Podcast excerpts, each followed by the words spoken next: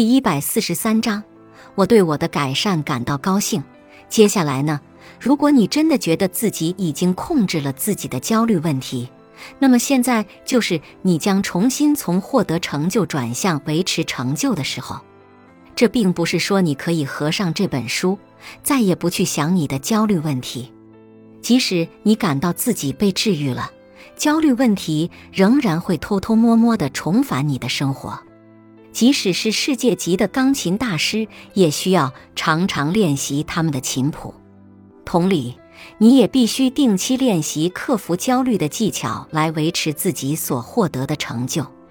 第一步就是要回顾哪种方法对你的焦虑影响最大。对于大多数人来说，答案可能会是暴露练习；其他人可能会发现想法挑战或放松技术会有更大的效果。写下这些你觉得对恢复最重要的技巧。现在开始制定一个将这些方法融入日常生活的计划。我们强烈鼓励你继续练习这些技巧。你很可能不需要花费你在阅读之前那些章节时那么多的时间来练习，但请不要停下来。对于任何你想要掌握的事情，如果你不坚持，你的技能就会变得生疏。本集播放完毕，感谢您的收听。